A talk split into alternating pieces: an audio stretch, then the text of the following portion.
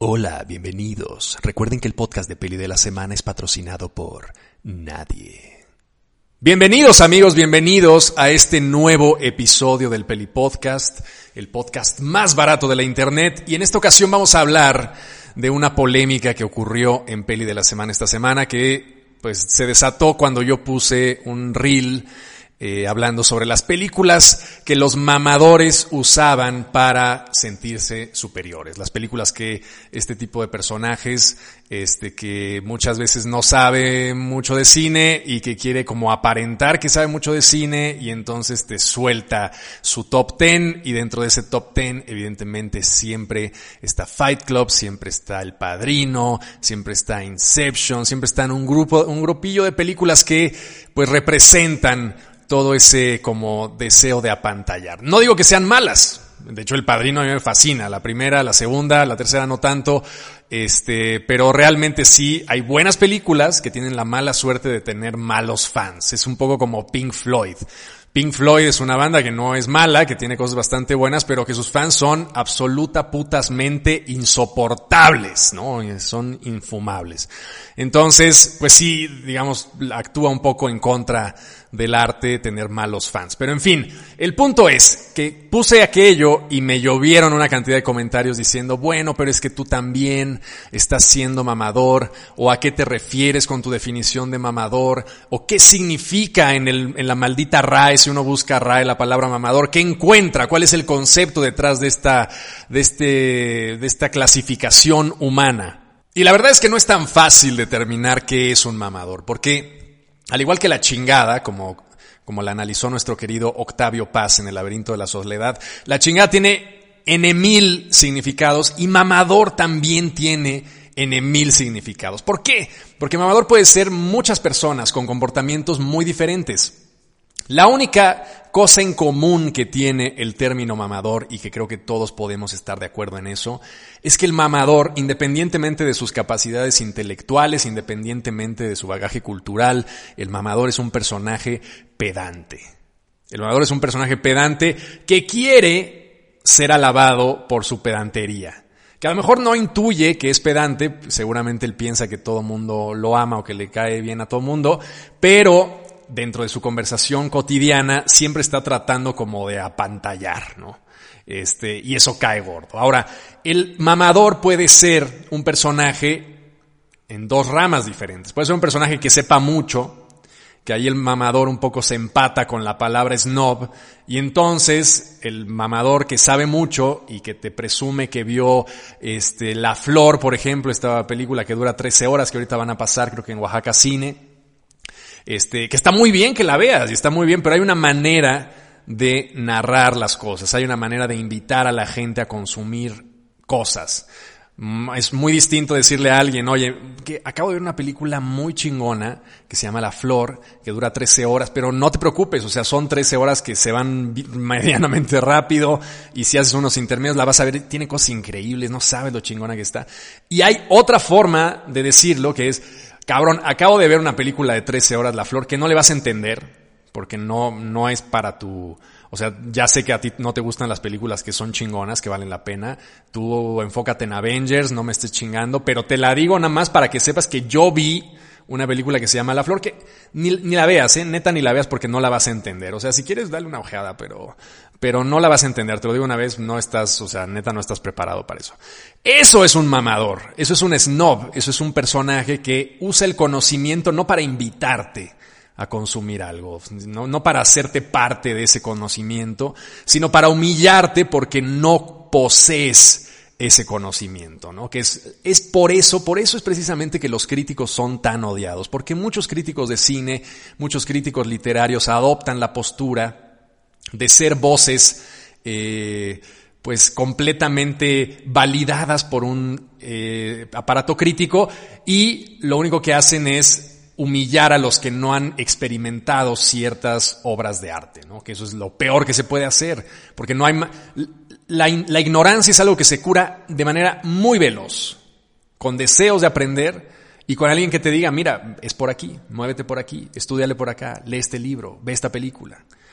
Pero la ignorancia se preserva cuando tienes un pedante asqueroso que te dice, güey, O sea, no mames, el otro día estuve en una película de Lab Díaz, güey, duraba 14 horas, güey.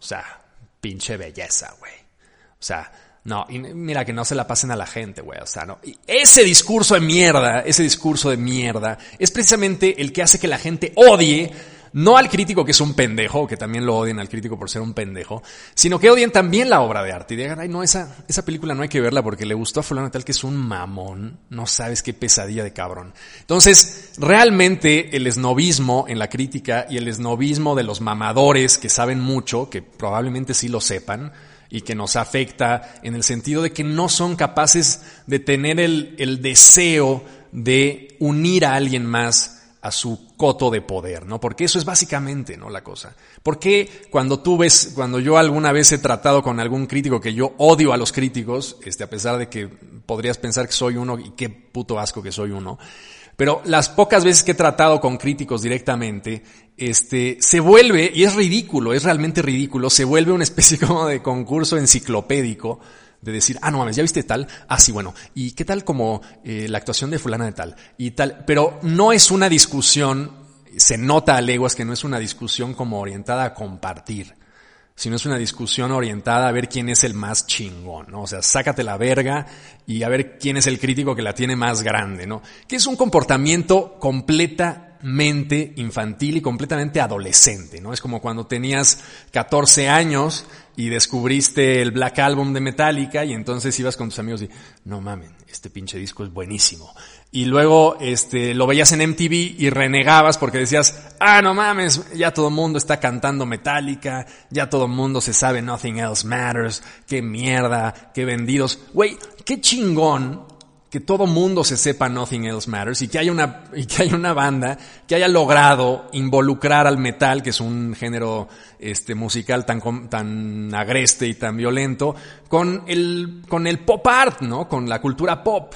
Qué maravilla que eso sucedió en algún momento, ¿no? Qué maravilla los puristas del reggaetón. No, bueno, Bad Bunny no es reggaetón porque mira, ya toma, mira esa niña fresa está cantando Bad Bunny. Qué chingón que Bad Bunny haya logrado unir al reggaetón clásico con el reggaetón pop y que las fresas y los metaleros incluso estén de repente cantando Bad Bunny. Qué chingón, me parece fenomenal eso, ¿no? La, discusión de este, los vendidos del mundo de lo popular es una estupidez también muy fomentada por este tipo de personas muy apocadas que lo que buscan es el, es el placer que encuentran en conocer pequeñas cosas que nadie conoce y no divulgarlas, que se queden así como en la oscuridad, ¿no?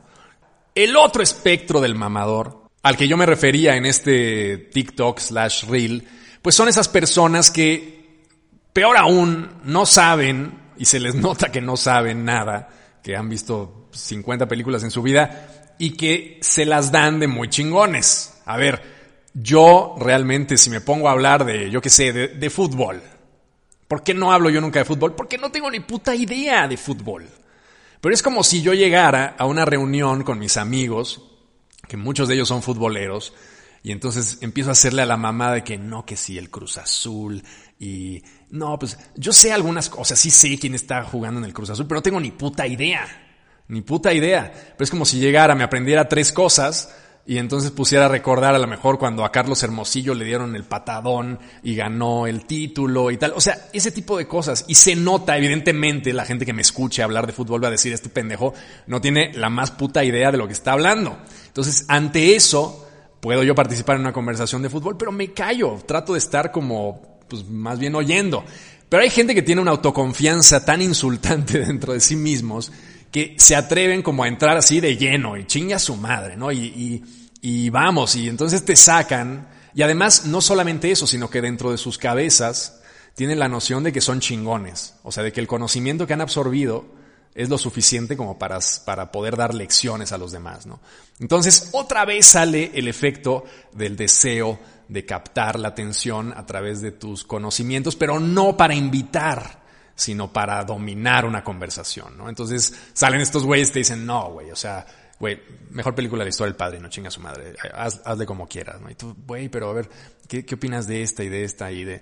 No, no, no, no, el, padrino, cabrón, el padrino, el padrino. Entonces te, citan todo este conocimiento acumulado, este popular que ha surgido en las listas del IMDB, ¿no? Uno se mete al, al IMDB, que es esta página extraordinaria donde uno puede consultar todos los crews, todas las películas, todo lo que se ha hecho a lo largo de la historia del cine mm, desglosado de manera muy, muy padre.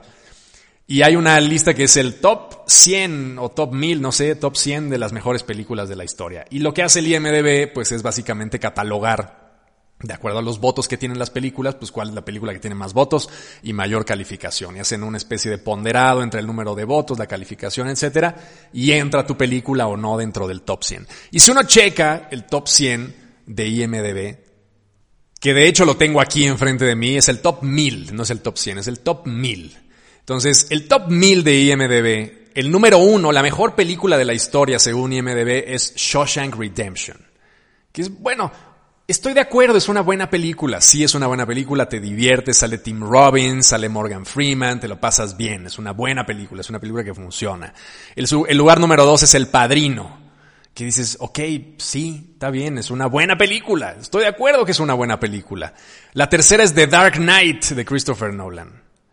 Pero un poco esos, este top nos da a entender precisamente el consenso popular, ¿no? El consenso de la gente, lo que más le gusta a la mayoría de las personas, que son estas películas que en efecto son buenas películas. Yo odio algunas cosas de Christopher Nolan, pero, pero The Dark Knight me, me lo pasé bien en esa película, me divertí, se me hizo una película que funcionaba, que tenía una trama interesante para hacer una película de superhéroes, que funcionaba en muchos aspectos, que tenía algunos planteamientos padres. Ahora, realmente ¿es este el mejor cine? Pues no lo sé, no hay el mejor cine. Un poco la cosa es que el mejor cine no existe. No hay ninguna película en la que todo mundo coincida que es la mejor película de la historia, pues porque somos seres humanos individuales con gustos y con características diferentes. Pero esta es la lista que utilizan los mamadores del espectro, del infraespectro del mamadómetro para poderte apantallar, ¿no? La lista de Schindler, Pulp Fiction, la estoy viendo aquí, este, Inception es el número 9, The Fight Club es el número 10, El Señor de los Anillos es el número 11, Forrest Gump es el número 12. O sea, son estas películas que tienen una, un balance perfecto entre la cursilería de Hollywood, este, entre que no son tan mal, o sea, no son malas películas y tienen la cursilería necesaria como para atrapar a mucha gente. Es, son grandes productos pop.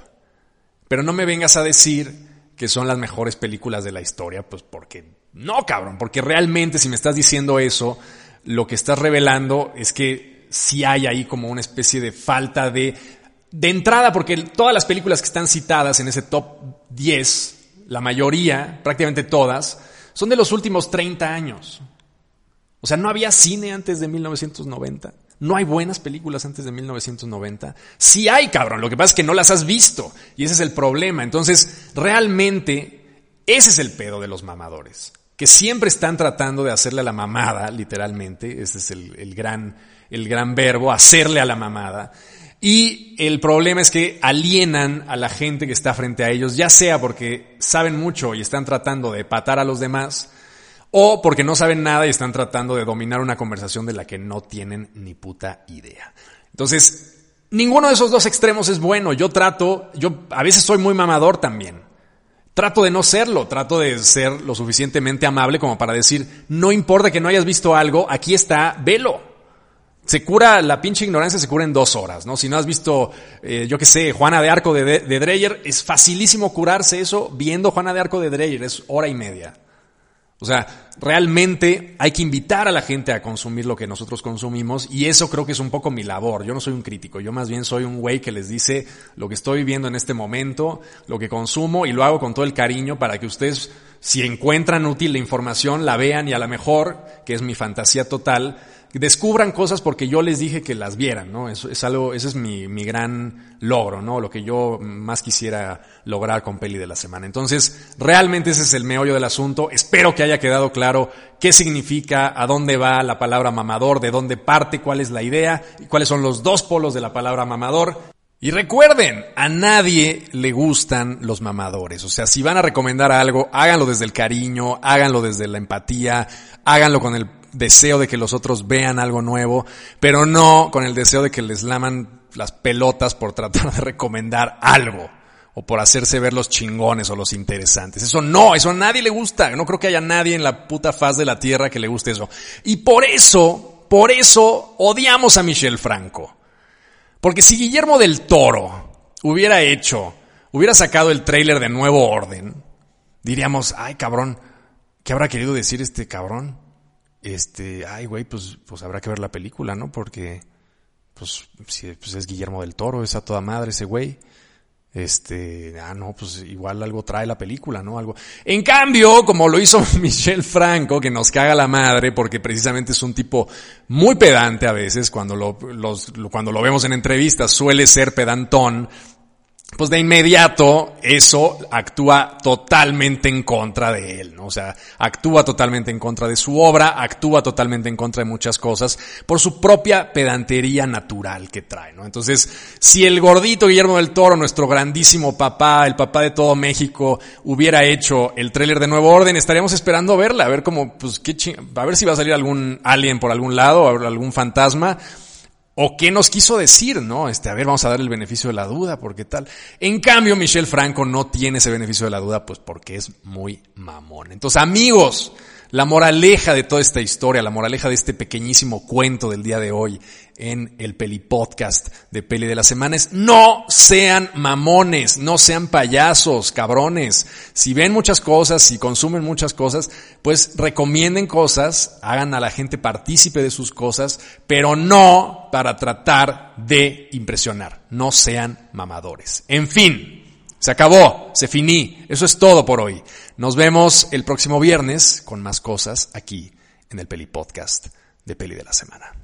Este fue el podcast de Peli de la Semana, el podcast más barato de la Internet. Y recuerda, el podcast de Peli de la Semana es patrocinado por nadie.